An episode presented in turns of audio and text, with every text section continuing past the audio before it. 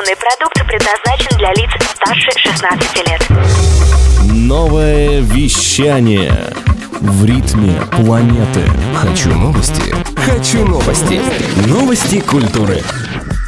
Всем привет! В студии Елизавета Худобина с кратким обзором новостей шоу-бизнеса.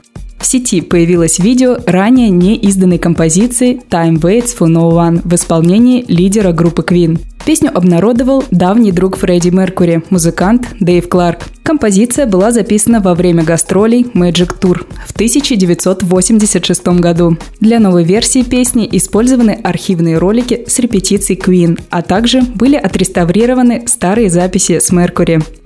Видеохостинг YouTube совместно с компанией Universal Music Group обновит тысячу музыкальных клипов, снятых более 20 лет назад. Компании планируют улучшить качество воспроизведения популярных видео. Они будут доступны по платной подписке канала и на общей версии хостинга. Обновленные видеоролики таких известных исполнителей, как Билли Айдол, Дженнет Джексон, Кис, Леди Гага, Гвен Стефани, The Killers и других уже доступны к просмотру. Проект планируют завершить до конца 2020 года.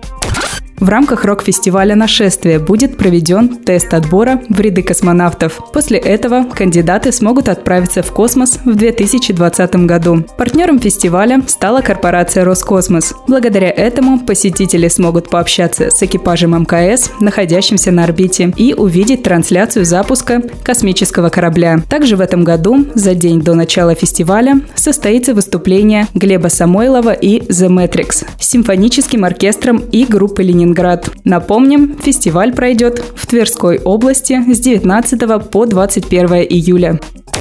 Презентация книги к 50-летию рок-группы «Машина времени» состоится в Москве 27 июля. Издание под названием «Машина времени. Полвека в движении» написано музыкальным критиком Михаилом Марголисом. Это третья книга, посвященная «Машине времени». Первые две вышли в 2009 и 2014 годах. Тираж составит 4000 экземпляров.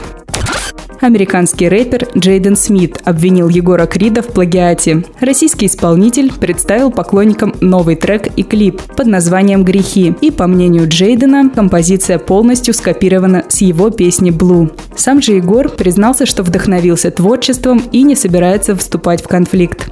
Отметим, что опубликованный видеоклип на YouTube-канале Крида за первые сутки набрал около 600 тысяч просмотров. Новое вещание. Хочу новости. Новости культуры.